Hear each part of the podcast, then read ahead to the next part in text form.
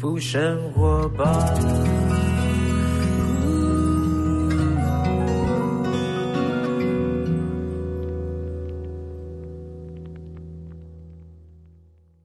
欢迎来到幸福生活吧，我是空中的 bartender 小马倪子君。今天来到我们幸福生活吧的带来宾是哪一位？跟我们一起幸福生活吧呢？这位呢也是我非常多年的好朋友，等于是入行至今啊。真的是老朋友，然后呢，他的斜杠人生也是非常的精彩哈。本身从幕后一个小小的节目的助理，然后后来呢晋升到演艺圈的综艺一姐哈，然后呢这个又出书，然后呢他自己给了一个这个超级厉害的一个头衔，但这个头衔到底对他来讲是一个框架，还是一个他要落实在人生当中的一件非常重要的事情呢？？Ladies and gentlemen，让我们欢迎台湾好幸福李佩珍。尖叫声，自己带掌声哇！哎，微信一起掌声啊！Come on，Come on，Come on，Happy！哎，你帮我介绍太好了，邀请到手要走出来的时候，脚都软掉了。来，佩珍，哎，小马哥还有各位听众朋友，大家好，我是台湾后行不佩珍。对对对，哎，你是什么时候开始有这个头衔的？哎，你也知道，我就是本人很传统啊，一直想要嫁到好人家啊，然后想要当一个好妈妈、好太太、好媳妇啊。这是一个志愿，是我从小的志愿。虽然我的志愿不是写这个，但是我对我来讲，家庭这件事情实在太重要了，所以我就一直觉得我一定要自己很幸福，然后很完整的家庭。所以我从出社会，我就想说，我一定要认真找一个好老公。呃，我觉得听起来一派轻松，是因为你就是志愿要做，但是这个里面是不是有你？你小时候怎么了？没有怎么了？你你你的家庭应该也是很幸福啊。家庭就是很幸福，然后我觉得我们家怎么那么棒？因为爸爸妈妈都非常的开明，哎，然后呢，兄友弟恭，就是你知道家里就是很温馨愉快，但是又不严肃。你看我这种开朗的笑声，你也知道我们家就是爱开玩笑，真的。所以当我就是真的去，譬如说去同学家啊，或者是什么朋友家，看到每个人的家庭状况，我就会发现说：天哪，我的。原生家庭给我太多东西了，太多爱，太多满足感，太多成就感，还有太多的自信，这些全部都是原生家庭给我的。啊。是我们今天节目里面也要聊一聊，因为佩珍现在是可乐跟西达的妈妈，对，也是王医师的太太，是啊，王医师娘，对不对？那她如何落实这个台湾好媳妇在她的生活当中呢？因为她刚刚讲没有错，我觉得一个家庭原生家庭的教育是非常非常重要，影响也非常大。我们常常不。知道说原生家庭对一个人的影响有这么大，对，那我们真的是很替佩珍开心。他一他一开始讲的时候，我还以为说哈，小时候是不是有什么破碎，然后长大之后积极想要有一个幸福的家庭，没想到他就是一个在一个幸福的家庭长大的。所以今天听众朋友一定要好好听他分享了哈。但是我们都知道，我刚刚前面讲到说你是从幕后节目助理如何蹭到变成一个艺人。哎，真的不是用蹭的哦！我跟你讲，我以前呢，真的是一进到那个电视台，我每个月领的薪水哦，真的不到三万块。我明白，哎，你比我多哎。对，我是靠 A 的才到三万。我没有 A 哦，我底薪就两万七，然后给我妈妈一万。哎，因为我国外大学念书回来，Oh my，所以薪水有高一点点。一点点，很多哎哎，我那个时候一万八，全勤两千呢，所以我就觉得自己还蛮幸运的这样子。但就两万七，然后一万五给妈妈，我剩一万二，还要给我大妹八千块的零用钱，所以我剩下真的是。你为什么会？你们家你们家，因为你以前是我邻居啊。对，我们做住民生社区啊。对，我觉得应该是说，爸爸呃在事业上面也非常 OK，给小康家庭嘛。对对对对，那你为什么要有这么大负担？说妈妈，你说孝敬妈妈 OK，但大妹为什么？因为他那时候还是学生，他还是大学生，没有啊。我就是一个很传统观念啊，我就是我是大姐啊，我已经出社会开始赚钱，我就应该要分摊家计。所以那时候我是跟我自己跟我爸讲说，我要付这些钱，你不用再付。所以我会多给我妈一些，因为我妈比较辛苦，所以我就给我妈妈，然后给我妹妹。对不起，你后面有发光。我是我刚刚听你讲这后所以你知道为。什么我那么喜欢再去露营？因为露营进摄影棚有一天可以领五百，然后呢还可以拿便当吃。嗯所以那时候我就是在摄影棚过日子啊，我就是希望说我都不要出去外面，因为出去外面要自己花钱。那其实这样扣一扣，我真的没有什么零用钱了。哎所以我每天就是在等男生约我吃饭呐、然后就是或是、哎，你还要等吗？男生约你吃饭应该是排一大长龙吧？对，所以我可以存蛮多钱的啊、反正到时候那那你是怎么被发现？就是说，哎，当一个艺人，所以就是，呃，我有一个非常明确的动机，就是我想赚钱。那因为做幕后嘛，每天在帮他填那个劳务报酬单啊，会帮艺人申请这个通告费什么，我就觉得哇，走上幕前，原来赚的钱好像比较快，所以我就想说，我有一天可能也要走到幕前，我赚钱的速度才会快一点。所以那时候我的那个制作人就说：“哎呀，我们刚好呢要开一个新节目，然后要找一个外景主持人。”然后我就问制作人说：“那外景主持人要什么条件？”然后制作人就说：“就是拍外景啊，然后访问路人啊。”我说：“那他要什么条件？”他说：“就是会讲话，会逗弄路人啊，让他们讲出你想要他们讲的话。”我就说：“好，那我可以。”然后我的制作人就说：“好啊，一集一千五。”哦，我开心死了！你知道，我一集一千五对我来讲已经是天大数字。我那时候在教那个英文啊，就是英文家教，一个小时也才五百块在。你的世界已经是缴税大户了。所以那时候我就觉得天哪，这太棒了！所以我就开始毛遂自荐自己当外景主持人。哎，我觉得你运气非常好哎，因为很多的这个圈内啊，嗯有一种那种莫名的一种默契，就是幕后要跳到幕前，而且这么直接的，对有时候会被别人排斥哎。我没有啊，因为我就是直直接争取，而且我觉得没什么好避讳的。然后再来就是不要影响到别人，所以那时候，譬如说隔壁的 team，因为我还在幕后嘛，隔壁 team 他们在拍短剧，就说呃我们要找一个女生演演短剧，我说要演什么？他说譬如说尸体，然后我说好，我可以。然后说演贱狗，你要穿那个贱狗的装，我说哦我可以，在地上滚，然后演毛毛虫，我说好，我可以。我我就一直都是很主动，就是什么都可以，不管是丑的、辣的、要露的都 OK。因为你的目标非常的明确，对你要赚我要赚钱嗯这个是佩珍的单纯的初心啊。但是后来踏到目前之后呢，真的如你想象当中这么的 easy 吗？嗯，我一开始讲真的，我觉得钱有赚比以前上班族多非常多。但是其实那时候你会发现，有时候得不到尊重。就譬如说，举例来讲好了，我那时候还是小小小咖的助理主持人，然后那时候中午了要放饭，然后我想说怎么都好像我都没有便当，然后所以我就过去跟制作单位人说：“诶，不好意思，请问我可以吃便当吗？”他说：“今天便当没有剩。”然后我就哦，所以有剩的才有给我这样，然后我就懂了。后来譬如说再隔几次再录影，我就说：“那请问今天便当有剩吗？”然后就是说：“哦，好像有剩一个，你拿去吃吧。”就是那种好像在捡剩捡剩饭的那一种感觉。是什么？刚刚突然间有一点那种那个那个戏剧叫什么啊？就是讲那种媳妇很惨的那种。金氏媳妇对吗？对对，怎么突然间是长男虐的媳妇？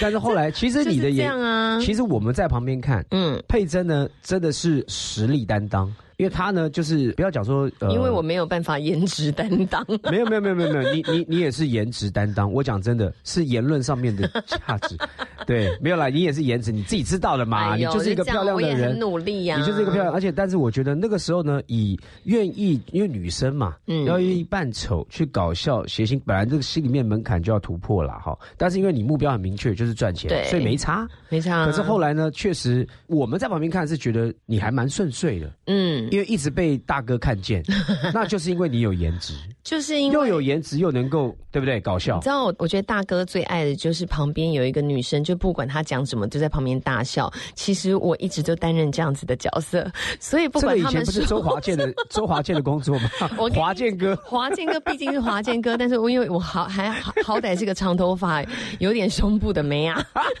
所以我在旁边笑，大哥都很开心。就是让他们有一点肾上腺素的功能啊你也知。道，我我真的常常去录影，站在旁边一整天，我想说我好像都没做什么事，可是我就一直在笑，对，因为这样的感觉就很蛮开心的、啊。没错没错，因为我觉得这个佩珍呢，她其实呃，我觉得真的能够当一个艺人啊，其实是不简单。因为你踏到幕前的时候呢，其实就马上见真章，你到底有没有这个能力去做？嗯但是佩珍呢，她愿意去扮丑搞笑，然后这个旁边陪笑哈，人家陪笑是另外一种工作，他的陪笑呢是真的制造一些节目上面的氛围，对所以呢做的蛮好的。谢谢马哥，因为其实常常跟那时候跟马哥也常常一起，譬如说娱乐百分百歌唱比赛什么，那时候我都会觉得说天哪，我凭什么可以当艺人？因为我看到马哥是一个非常认真，然后很敬业，同时又非常有才华，然后又很会唱歌，又真的很有内涵的人。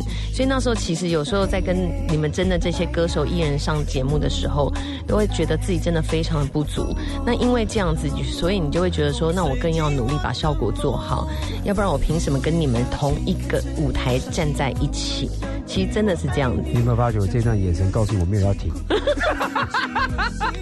有，我想说，你现在是要 cue 我不要讲什么，还好了？好了我跟等下再回来聊佩珍她的怎么样，后来呢，呃，成为一个好的主持人，然后继而呢，呃完成了真的他的志愿，成为一个台湾好媳妇，走入家庭。我们先他带来他今天要播给大家听的一首歌，是由张学友带来的《黑白画印，超好听。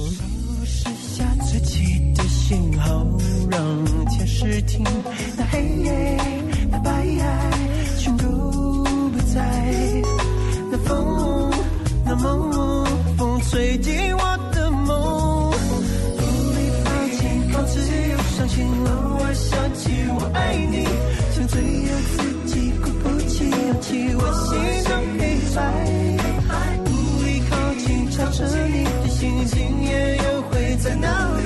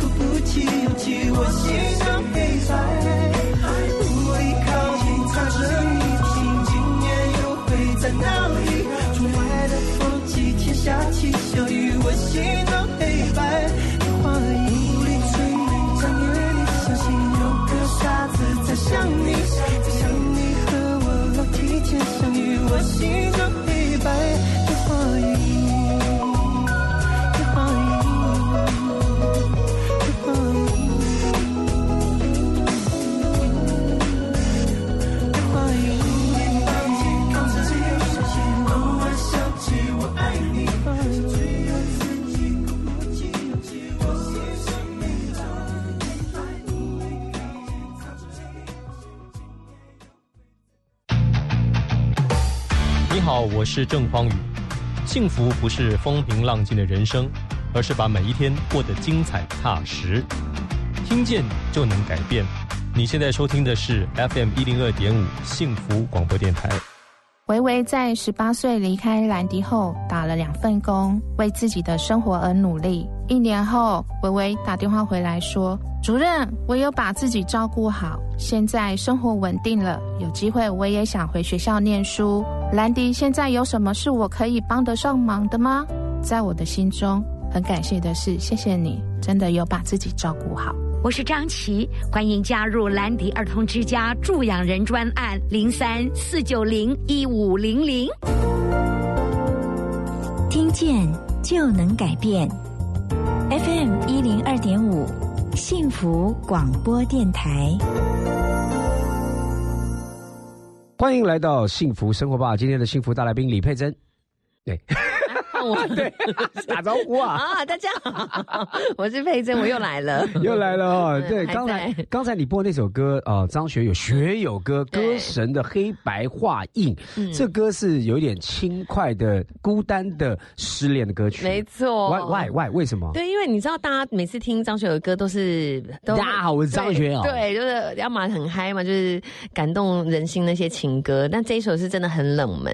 可是我为什么喜欢他，就是因为我在有一段时间很失恋、很失意，跟好像不知道自己想要什么的时候，很失恋 是一个对象，还是很多的累积 应该是一个啦，我也忘了。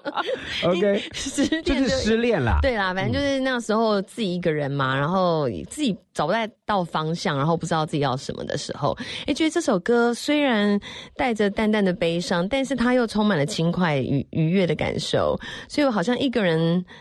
的时候也可以找到这样子的节奏，嗯。嗯，然后就觉得一个人不孤单，然后即使孤单也可以很享受，有，我觉得人家常常讲说失恋嘛，有些人借酒消愁，嗯。有些人呢就听那种悲伤的歌，就越听越悲。不行，伤心的人别听慢歌，对，然后听那种很煎熬，然后就真的很煎熬了。但我不是说那些歌不好，我觉得都是释放你的情绪。没错。可是你看佩珍她的本子里面，她去找这种歌，嗯，就算失恋，她说：“哎，那失恋对了，很难过，可是也是可以找到比较正面的盼望的方向嗯哈。”那你后来如何经过了多次的一个经历啊，恋爱当中的经历，然后终于找到了王作轩，知名的整形大夫 王医生。我真的很感谢你，就是还要硬要说知名这两个字。啊，本来就知名啊，你你你你学又怎么样？我不能讲吗？可以讲啊，因为我我也在那边做啊。哎呦，你这讲到知名这两，我对知名这两个字觉得很啊，好笑。尼斯，对不起，我刚刚讲错了。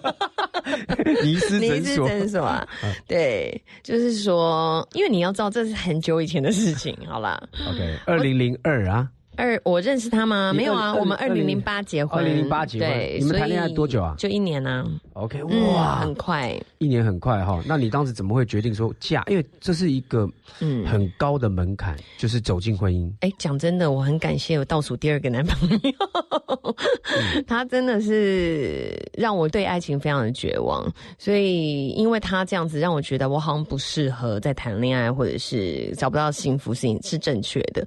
但那时候我还是身边很多大姐，像美凤姐啊，然后玉芳姐啊、新梅姐，对，大家都想说，哎呀，你不要在那边寻寻觅觅自己乱找，我们帮你介绍。那刚好出外景的时候就认识了小珍嘛，那小珍就说，因为那时候我刚好失恋，小珍就说，哎呦，没关系啊，我回去再介绍几个男生给你认识就好了。然后想说，我怎么会沦落到好像要人家帮我相亲的这个境界？对啊，跟以前在做自由助理的时候不一样。想说搞什么啊、怎么会混那么差？那那时候就觉得，接下来我要谈恋爱的话，就应该很小心以这个结婚为目标的嘛，为前提来交往。所以那时候我就说，嗯，我就都不要，我都是先问清楚，就是说他们是有要结婚吗，或者有要认真的，那我们才去这样。可是我跟你讲，就是在你根本就还没有准备之下，你就认识了。所以那天我们是小珍是约我们去唱歌，然后他本来要介绍另外一个男生给我，结果那个男生大迟到，他还带了他的好像要分不分的女朋友一起来。哦，所以我那天我那天整个就是觉得说自己很丢脸，我竟然还想说，哎，还可以来认识男生什么的。可是其实那一天晚上我就认识做做，他一直在旁边陪我聊天，然后逗我开心。嗯，所以那时候我其实虽然说我看到会不会是会不会是整个是他们安排的一个局，就是说故意找另外一个人有这样的一个情境，没有，这样可以凸显做作的好。小珍讲超久的，你知道吗？他讲的那让我多期待，然后这个人有多帅，怎样怎样，怎样反正就是对。爱的迫降，对，爱的迫降，结果是被下降头。反正就是莫名其妙的那个晚上，就是很瞎，就是男生也很瞎。但是我觉得，就那个晚上认识的做作，我觉得这个男生就是我留下很好的印象，而且因为我对他没有任何期待嘛，我不是说我今天是要来特别认识他的，我那一天就是那个晚上就认识了一票好朋友，然后就觉得对这个男生印象很好。后来接下来我们就开始有更多的聚会，呃，可以算是走入比较多接触，对。有点约会这样的哈。哎，没有哦，我跟你讲哦，前面两次两三次都还没有约会，是到有一天他单独约我出来吃饭，然后我想说，嗯，那应该就是要约会了吧？结果那一天他是来跟我讲他祖宗八代的所有事情，就把他所有的事情都讲完，然后。那哎、那是一种表白、哎，他准备要跟你玩婚姻这件事。，对，然后他要问清楚我的状况，就是我们彼此有没有，譬如说我们家里啊，有没有负债啊，就是大概一个月赚多少、啊？对，然后那天吃完饭之后，两个人就医院检查身体健康。对，还有没有素疾啊，有没有隐疾啊，所以什么都讲，你知道吗？就非常的坦诚，然后讲完之后，确定他不要浪费我的时间，也希望不要耽误我，所以就说好。那如果决定要一起交往，我们再继续走下去，要不然就一起当朋友就好是了。，我觉得这个呢，上次来到我们节目当中是阿边跟许可，嗯，他们也是经历了一段就是告大告白。对我跟我太太也是，因为我觉得人到了一个年龄的时候，就没有办法时间去拖累，说我还要交多少次的女朋友，交多少次的男朋友，为什么不设定我的目标是要婚姻这件事？因为婚姻其实很多人讲说婚姻是什么爱情坟墓，我觉得婚姻你经营下去之后，你你要种一棵大树啊，嗯。种子投下去也要等时间才能够成长出来，嗯所以要熬那个时间，你要播种，要要浇灌哈。嗯。但是我觉得我们现在都在丰收，我们在享受那个婚姻带来的幸福，是不为人知道的。对，但是呢，这个我刚刚讲到，就是说你在上一段是很悲惨啊，可以说你绝望了。嗯但是你绝望之后，你要走进一个婚姻是有个距离的。嗯你有先想过自己发生什么问题吗？整理一下。嗯，我一直都觉得自己很好。好了，我们进行下一段访问。你怎么这样哦？这样呢？哎。我是讲真的啊我真的觉得我自己很好啊，都是别人说我不好，所以后来的信心就会被打击。就嗯譬如说，那上一段的这个失恋，我会觉得我自己没有什么问题啊。可是譬如开始上很多节目，在帮我相亲啊，或者是帮我什么配对男生，然后你就发现很，譬如说谁不选我的原因是怎么样怎么样，大听在讲这一些的时候，你就会觉得自己我已经搞不清楚这是做效果还是讲真的，然后默默的就有一些事情可能就真的往心里去，会变得很没有自信了。OK，对，因为我本来是一个很自信的人，嗯，对，当那段时间就会觉得说，天哪，我可能真的不够好吧。然后我记得我去上一个节目，还是跟我妈妈一起，然后就他们是找了心理医师，还找了呃星座，还有什么各种的塔罗牌专家，然后大家就坐一排在讨论说我为什么嫁不出去，然后开始一一的在检讨我。然后那时候我就讲这应该是何笃林大哥的节目吧？跟郭敬淳。就是其实是面相的问题，是不是？反正就是那种感觉很糟啊，你就是，然后我觉得我妈妈也在旁边，就是说，哎呀，惨嘛啦，都已经三十岁啊，就是我妈还是在那种很传统的观念，觉得说三十岁就是拉警报，她没有觉得其实三十岁还有很多的美好。其实还可以追求很多自己的事情，嗯，反正那时候就是这样。然后我就记得我讲了一句话，我就说我就是希望我可以变成他们怎样喜欢的人。然后有一个心理医师就说，为什么是他们？全世界那么多人，只要有一个人喜欢你就好了，你根本不用讨好所有的人。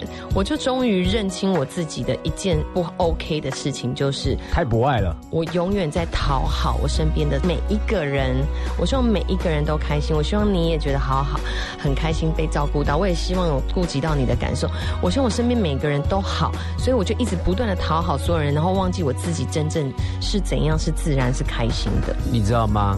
这个就是很多人都有这样的一个毛病，嗯，因为我们真的都希望与人为善，对，我们真的是艺人，我们都希望说每个人都好好的，嗯我能够，例如说我们出去聚会的时候，常常会就哎一尴尬就很怕，赶快要跳出来去主持，要哦好怕去搞笑，冷场，好怕哦。空拍，对对对对对，但是呢，话话说回来，我觉得我们都没有顾好自己。嗯，你要把自己先顾好之后，才懂得怎么爱人哈。但是呢，我们待会再来聊，就他如何呢，就是从一个绝望当中，然后的自信心打击，后来呢，在王作轩身上呢，嗯找回那一份走进家庭的自信。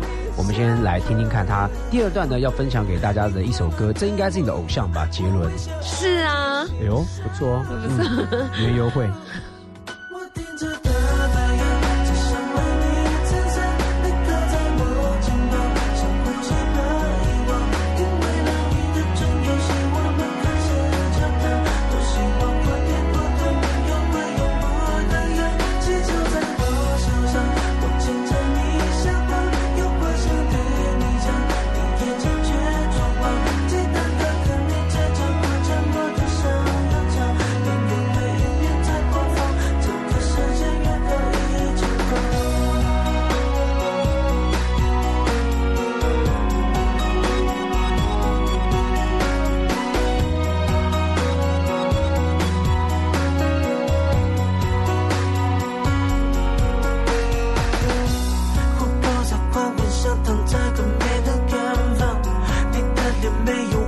我却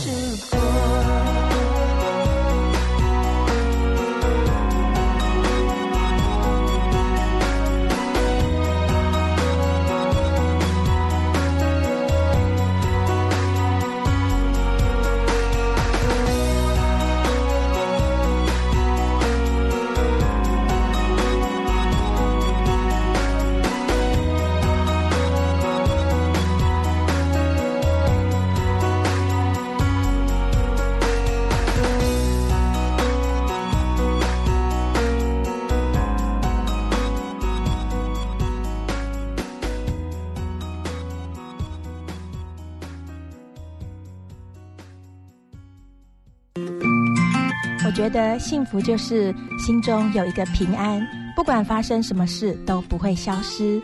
我是丽美，FM 一零二点五幸福广播电台，听见就能改变。生命精彩不设限，转个弯，听见就能改变。FM 一零二点五，TR Radio 幸福广播电台。欢迎回到幸福生活吧！今天的大来宾是我们的幸福大来宾李佩珍。Hello，小马哥，所有听众朋友，大家好，我是佩珍。对，然后你认识做作之后呢，你就从他一个朴实的一个医生哈，嗯，因为我觉得做作也是因为认识你之后整个大改造哈。他虽然是整形医生啊，但是你是他的造型 造型医生，我跟你说，你小看他了，他 Oh 以前就是一个大闷骚包，好吗？是？吗？他以前在医院里面的时候是唯一一个染金头发的医生哎、而且你要想，他那时候在大医院，他不是小诊所、哦，他在大医院里面，他整个就是烫头发或者是染金发，那照片被放在那个医生的那个那个什么目录上面，根本大家会觉得这是个小孩子吧？嗯，对啊，然他本来就很有童心啊，就做作也是一样，喜欢收集玩具，跟我一样，同样的事哈。对对，但是你后来怎么样在这个人身上呢？慢慢的看见，其实你要就是学会更爱你自己，嗯然后找回那个那份自信呢。我觉得这件事情是这样，因为遇到对的人根本不用找，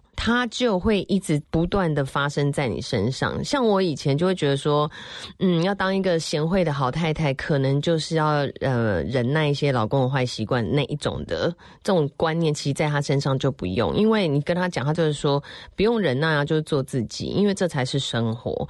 从一开始跟我前几次约会见面，他就把。嗯，他的一些习惯，或者是他就没有隐藏，就是他没有在假装演另外一个人。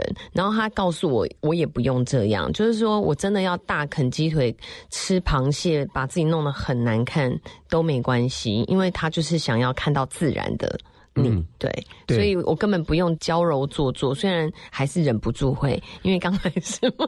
一开始都会啦，对，就是还是会盯一下什么，可是就是跟他在一起，后来就渐渐的，就是放松，真的不需要。那我才知道说，哦，原来就是遇到对人就是这样，因为你根本不用演别人，你做什么事情他都觉得你很可爱。对，要把你的优点啊看作是一个恩典，要对把你的缺点看作是一个优点。对，他要爱你的包容是你所有东西嘛，不然爱你干嘛呢？人怎么可能完美？真的耶！然后我以前就会想说，譬如说这个人要很有家庭观念，好了，类似这样，那你怎么知道他有没有家庭观念？对，你根本不知道，你一定要相处过才知道。可是譬如说，他一开始跟我交往、确认交往的时候，他马上就带我回他家给他爸妈认识。那你慎重，你觉得，那这个人就是尊重爸妈的人啊？他他就是有家庭观念，他才会做这件事情啊。是，我们以前交往不然外面已经生三个，也不让爸妈知道。对不对？有的人根本就是你跟他交往到到这几年了，他也没有要介绍他爸爸妈妈对，然后身份证从来没有拿给你看，也不知道到底是不是有配偶。是不是？对对，他连户口名簿都拿出来啊，这没有了。就我的意思就是说，他是这么诚实的人，然后就会很自然的看得出他对家人的照顾，跟他对朋友或者是他工作的态度。就是我觉得，我觉得这样听起来好像好像是这个呃做作哈，王作轩他带你认识诚实的自己，其实不是说你说谎，对而是你太照顾别人了。嗯你没有办法诚实面对自己，有一些你自己的喜好，嗯你的兴趣，你就是喜好要自然的表达。当然，我们人要有礼貌了，哈、嗯也不是说像有些人讲说，啊，我就讲话很直啊，这哎，讲话很直不代表你可以乱骂脏话，当然对不对？讲话那是一个水准的问题。嗯那我觉得他带你看见那个要真实面对自己。嗯，然后我因为我们家人非常的亲近嘛，我们家人常常吃饭啊，我也很快就是带他认识我的家人，然后我就发现他很能跟大家打成一片。就是他可以很不着痕迹，然后也不别扭，就是不扭捏的情况之下，都跟大家一下就好。所以我就觉得这个人很可爱，很好相处。那那时候刚好我们大家都在看《白色巨塔》，在追那个剧，就是那时候《白色巨塔》刚好很有名，大家都在看。所以我妹他们也觉得说啊，大姐你真的很像，这是正在演连连续剧的情节耶。所以竟然就是认识一个医生，然后怎么样？就后来他们根本就是。推翻他们在看《白色巨塔》里面的感觉，因为做作完全就不像一个医生的样子，他就是一个很屁孩，对，因为我认识才敢这样讲。对。好，我跟你讲，现在讲的都是美好的一切，嗯。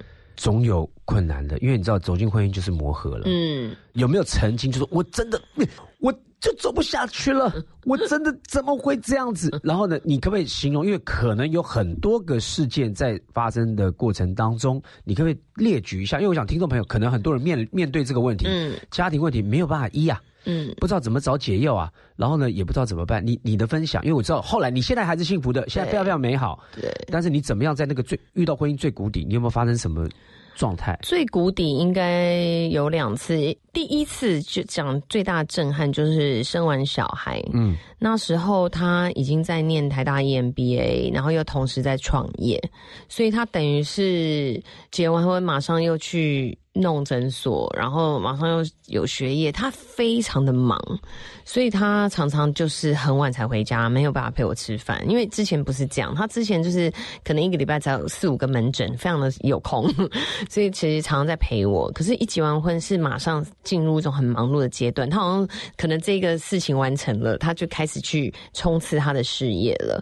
所以那时候他常常就没有时间陪我，然后我生完小孩在家里顾小孩，然后顾完小孩又有点压力，因为马上要去拍戏，所以要赶快瘦，所以我觉得我自己压力也很大。然后常发现小孩的事情就变成只有我的事情，譬如说我每天其实六点就要起床，要准备去拍戏的时候，我在想小孩到底谁要顾？因为我们的保姆九点才来我们家上班，那这中间就他完全不闻不问，就是他就是去上他的班，或者他就在睡觉。然后我就想说，诶，那小孩到底怎么好像是只有我的事情，不是你的事情一样，都是好好像我在顾，然后我在烦，就赶快叫我妈妈上来说，妈妈你帮我顾个两个小时，等到那个阿姨来或什么，就是。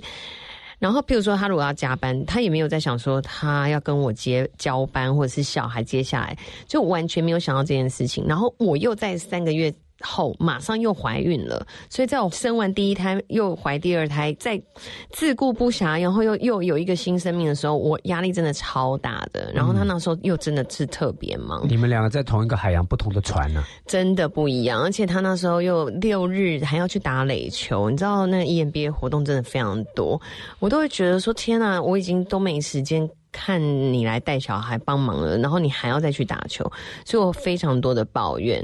我那时候就开始看他北宋，就是极度看他不顺眼。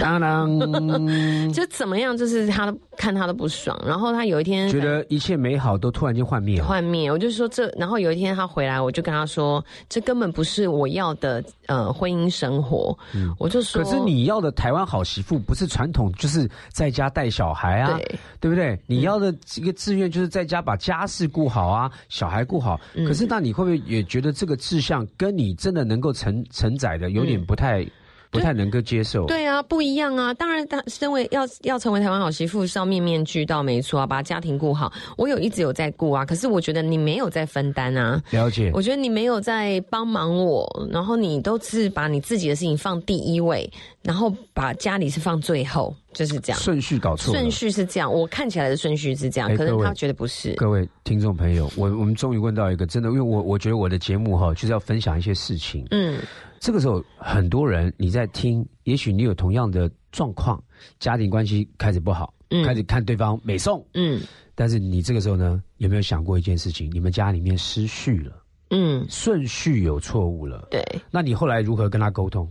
我就说这不是我要的，跟我想的完全不一样。我觉得我，我就说你，我们要都要做一些改变这样子。然后那一天也是有点吵我，但真的吵什么事情我也忘了，反正就是大吵。然后他就发飙，他就说我为什么做什么事情你都觉得我做的不够好。因为被否定，嗯，他就是他讲的这句我有吓到，因为他平常是非常温和的人，不太会大声。他那天突然大声这一下，我有丢一下手就，哦，那你家派好 man 哦，好可怕。好好可怕、对，哦。因为平常没有看过他这样子嘛，所以他突然大声就丢一下，想说你有你有听他讲过说他真的对于你的反应之后，他有没有想过为什么在你心里面他是没有分工到，也也许他认为他男人就是要去创事业，对小孩都生了，开玩笑不是开这个以后的学费，对不对？生活费他要去拼啊嗯，对他就是这样想。也就一般男生的想法，就是我就是在拼外面啊，我们总是一个人顾外面，一个人顾里面。可是我觉得你顾到了里面，没有到我的心里面这样子，所以我觉得那一次。哇，这句话哈，男人，各位男人，嗯男的听听众朋友啊，要注意了，顾到心里面。对啊，我觉得当然心里面真的不是他可以那么容易看得到，或是去了了解。但我觉得那时候的困境其实就是这样。的确，他做什么事情我都觉得不满意。那可能就是我对我自己把他设的要求有点高了。所以当我们那次吵完之后，我们就讨论把事情做一些调整。所以他还是譬如说。每天要回家吃饭，或至少一三五回家吃晚餐，至少让我三餐里面有一餐是可以看得到他，可以跟他一起吃饭的。嗯，我觉得至少这个应该是可以做得到的。是，我觉得就是调整次序，嗯，重要的次序规划，因为时间就二十四小时在 run 嘛。对，那这个人其实是不知道在忙什么，假忙、装忙。我讲真的，有时候我们就不小心把那个东西推。其实我自己也也在经历哈，有时候我在忙的时候，我好像是刻意回避掉一些的压力，嗯，就投入在那个忙的工作里面，嗯或是忙的一个状况里面。只是我不想面对一个更大的压力。嗯，那当你调整之后，才会出现一个分担，就是哦，对方真的也很辛苦，而且他要想啊。你也不是全职家庭主妇哎、你是艺人，你有你的工作啊，嗯，对不对？好，我们先听一段歌曲啊，这个歌曲呢叫做《真的想你》，是杜德伟和顺子的歌曲。One two one two, one and one is two. You were meant for me, I was meant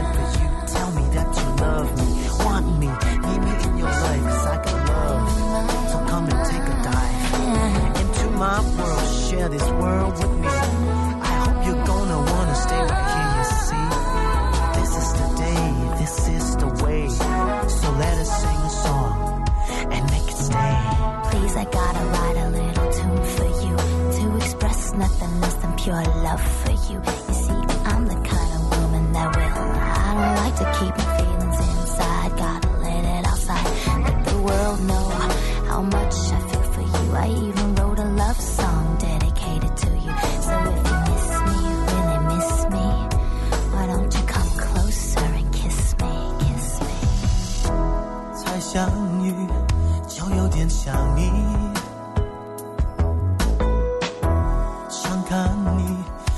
敢告诉你。别以为是寂寞而已，我知道自己的问题，擦不是犯不知的道理。你是我夜夜好忧郁。一个需要爱的人，一颗发了疯的心。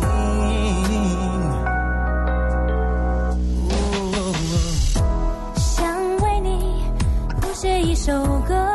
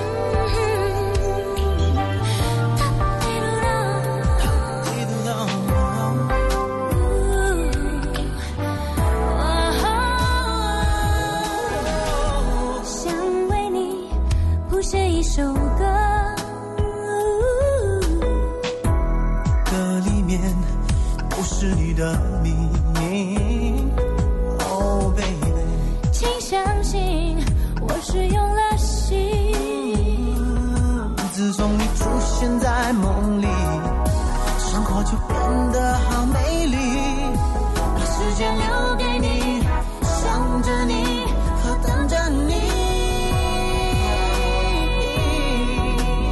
我是真的真的想你真的真的想你好想为你淋一场雨证明我的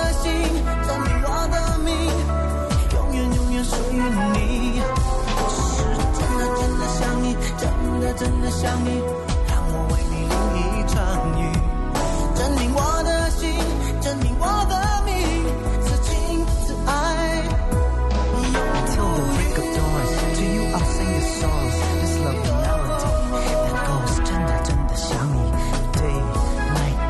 Holding you so 是真的真的想你，真的真的想你。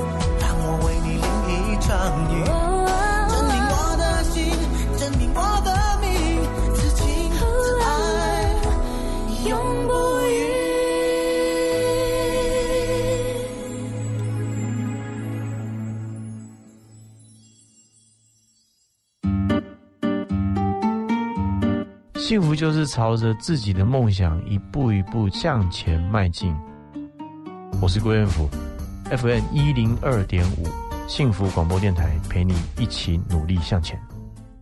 哦，空污、细菌、病毒、霉菌、脏污啊，好像有一件防护罩哦。守护 Angel 为您打造隐形抗菌防护膜，不含氯酒精且温和不刺激，baby、毛小孩、爸爸妈妈、爷爷奶奶用起来都安心。单瓶二九九，三瓶六九九，六瓶一二八零元。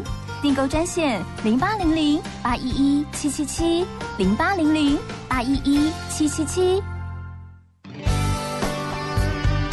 听见就能改变，Transformation FM 一零二点五 TR Radio 幸福广播电台。欢迎回到幸福生活吧！今天的幸福大来宾，台湾后勤部李佩珍。嘿大家好，我是佩珍。对，刚刚最挫折的哈，本来是一个梦幻的一个婚姻哈，啊嫁给白色巨塔里面的医生，后来突然间幻灭了啊，因为两个人的不协调，嗯，然后呢，经历很大的争执，就是那孔孔刘变恐腔，对，那后来后来你你跟他沟通完之后呢，做做有在作息上面跟你有一些调整，他是会不会不愿意啊？不会耶，哦。因为我觉得我们都是态度坚定、口气温和，哦来跟他沟通这件事情。各位，对对对，嗯。态度坚定，口气温和，我就是希望你怎样怎样，我想要你怎样怎样，但是很温柔的讲，温柔的对，然后是嗯一种塞奶的口撒娇，我撒跟你讲，娇撒娇是要有技巧的。对，是那一种装可怜跟无助的希望，对他的需要的那种渴望。是对，所以那样子的状况之下，我觉得每一个男生都会是 OK 的，他都会愿意，因为你就是这么需要他。但一般的女生可能很多，我一开始的表达方式也错误，很多太太都是用凶的，嗯或者是对啊对啊，都不要回来啦，就是这种机车口气，这种只会把老公越推越远。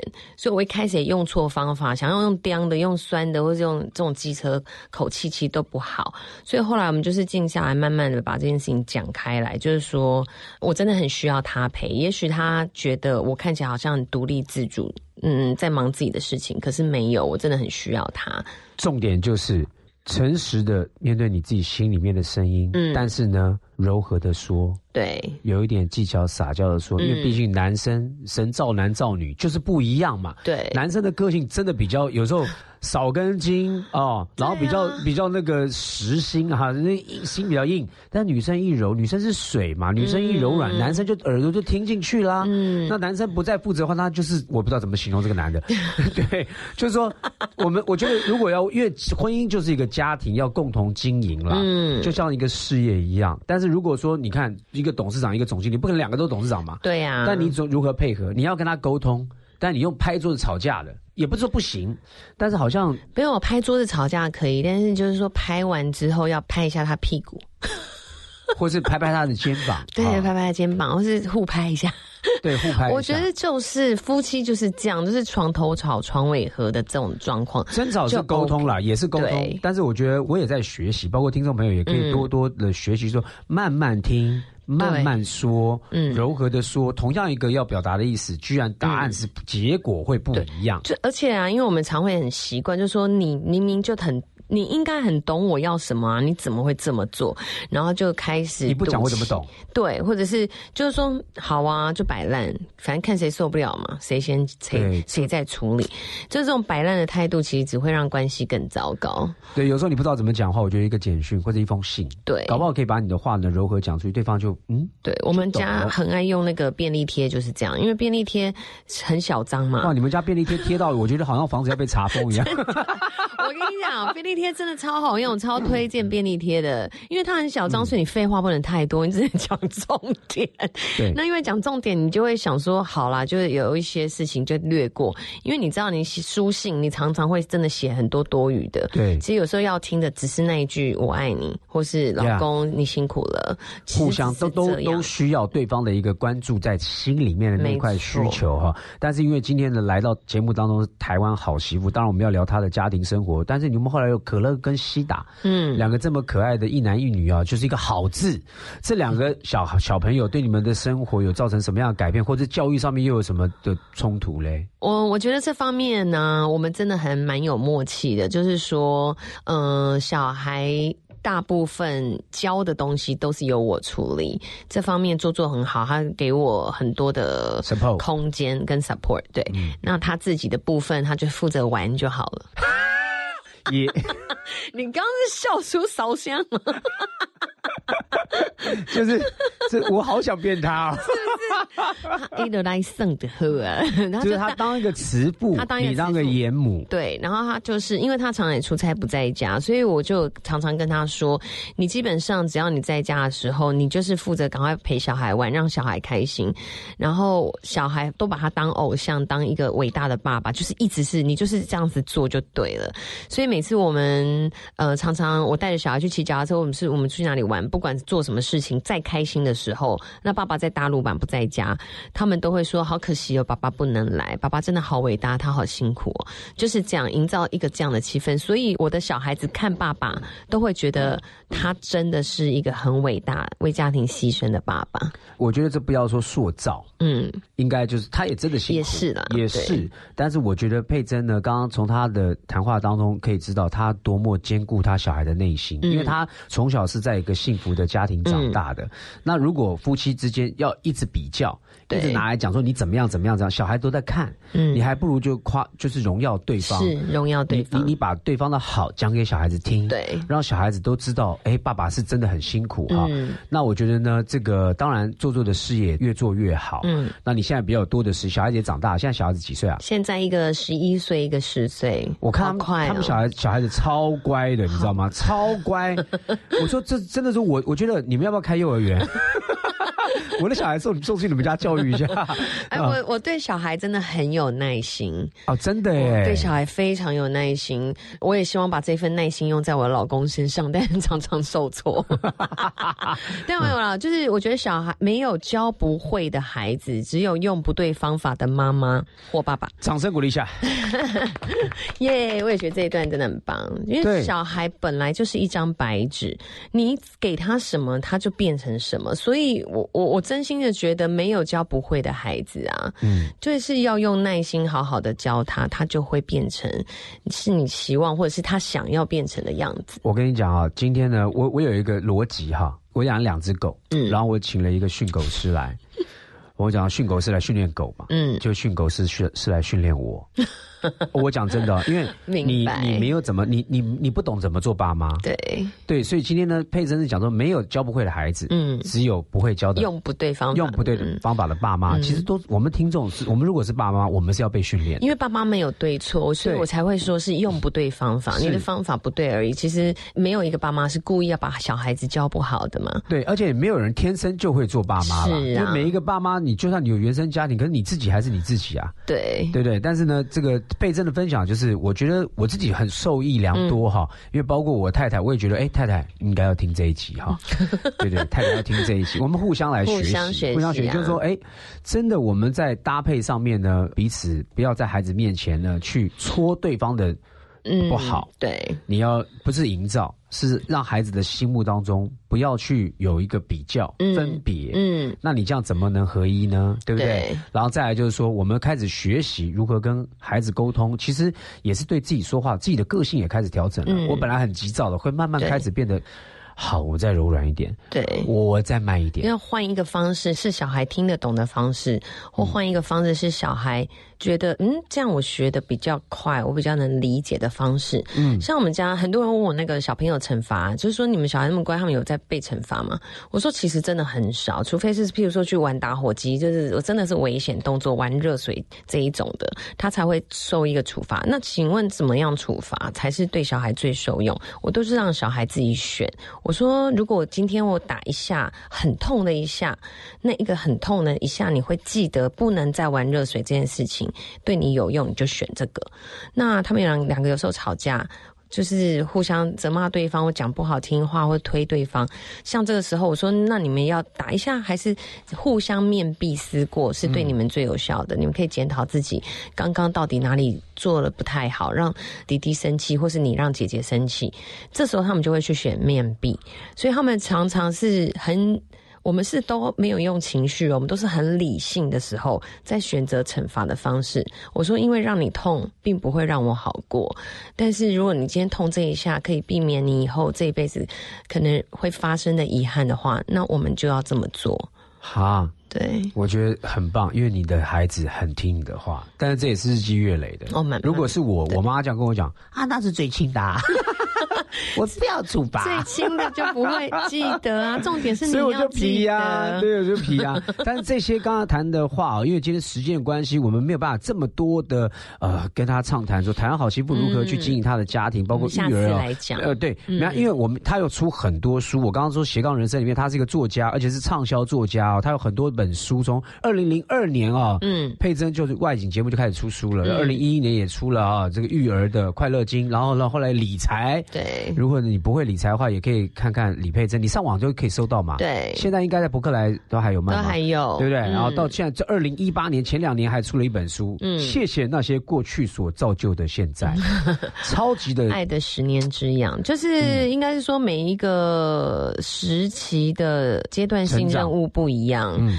对，所以这个外景主持我出了一本那个谁要去土耳其是有有关游记嘛，那接下来当然生小孩有育儿经啊，跟大家分享理财是我真的觉得因为她现在是富婆，没有，才不是，我是小富蛮大的，就是小富，就是你怎么会有宿便的问题呢？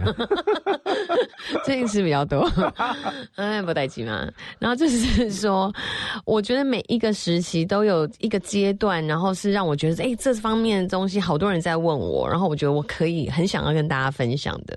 那你看，结婚也十二年的时间了，所以有这个，嗯、有一些讲婚经验姻的书，对我觉得是都都是我的心路历程。哎，我觉得人人要会分享，因为分享呢对自己来讲也是一个记录。其实就像我们有自媒体，你不要老是在自，哎对不起啊，我我不能这样讲，就是说我建议大家不要常在自媒体就是批评这个抱怨那个，你不如在。自媒体上面去分享一些你所学会的事情，嗯你所成长的事情。你往那那个那个脸书不是会跳出来什么几年前的吗？对呀那，你再看看你那个时候的自己的心情，嗯也许就医治你现在的困惑啊。嗯你刚好又走到一个死胡同，说，哎，看到五年前我居然有这样的心情，nice。对我反而医治了自己哈。是所以呢，我觉得佩珍真的是在往人生很幸福的一个方向目标一直在前进。当然，十二年未来还有另外一个十二年，还有小孩子更大的时候的一些问题，还有你跟你老公之间呢，还有很多要磨合的。但是我觉得未来我们有时间再找我们谈好媳妇好来节目里面来分享她的幸福人生。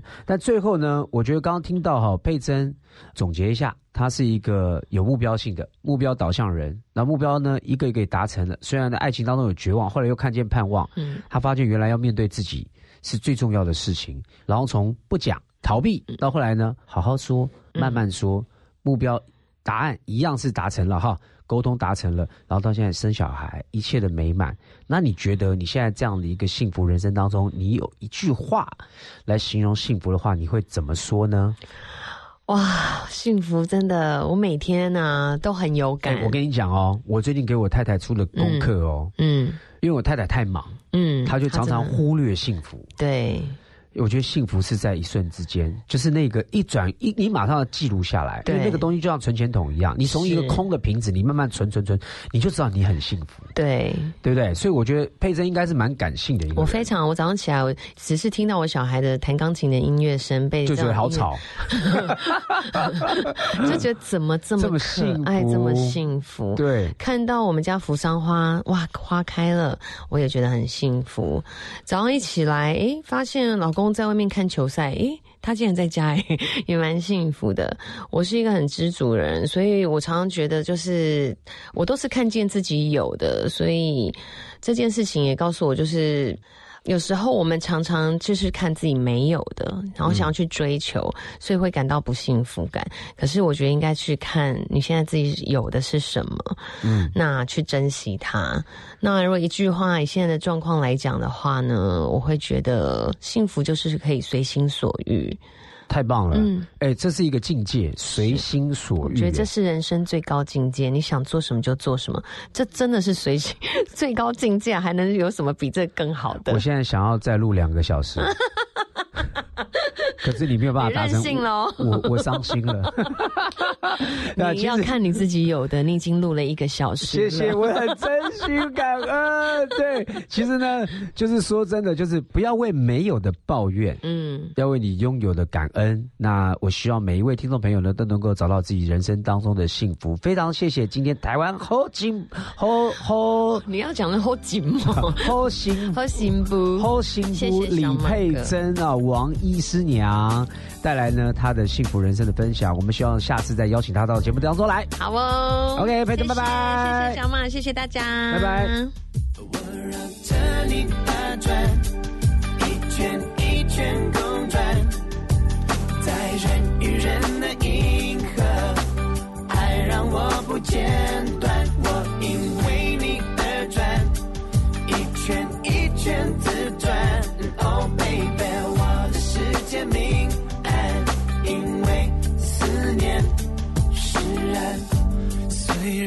样形容有一些简单俗套，我想我说你是我的太阳，但是你对我来说真的有如此大的影响，心情有黑夜白天之差，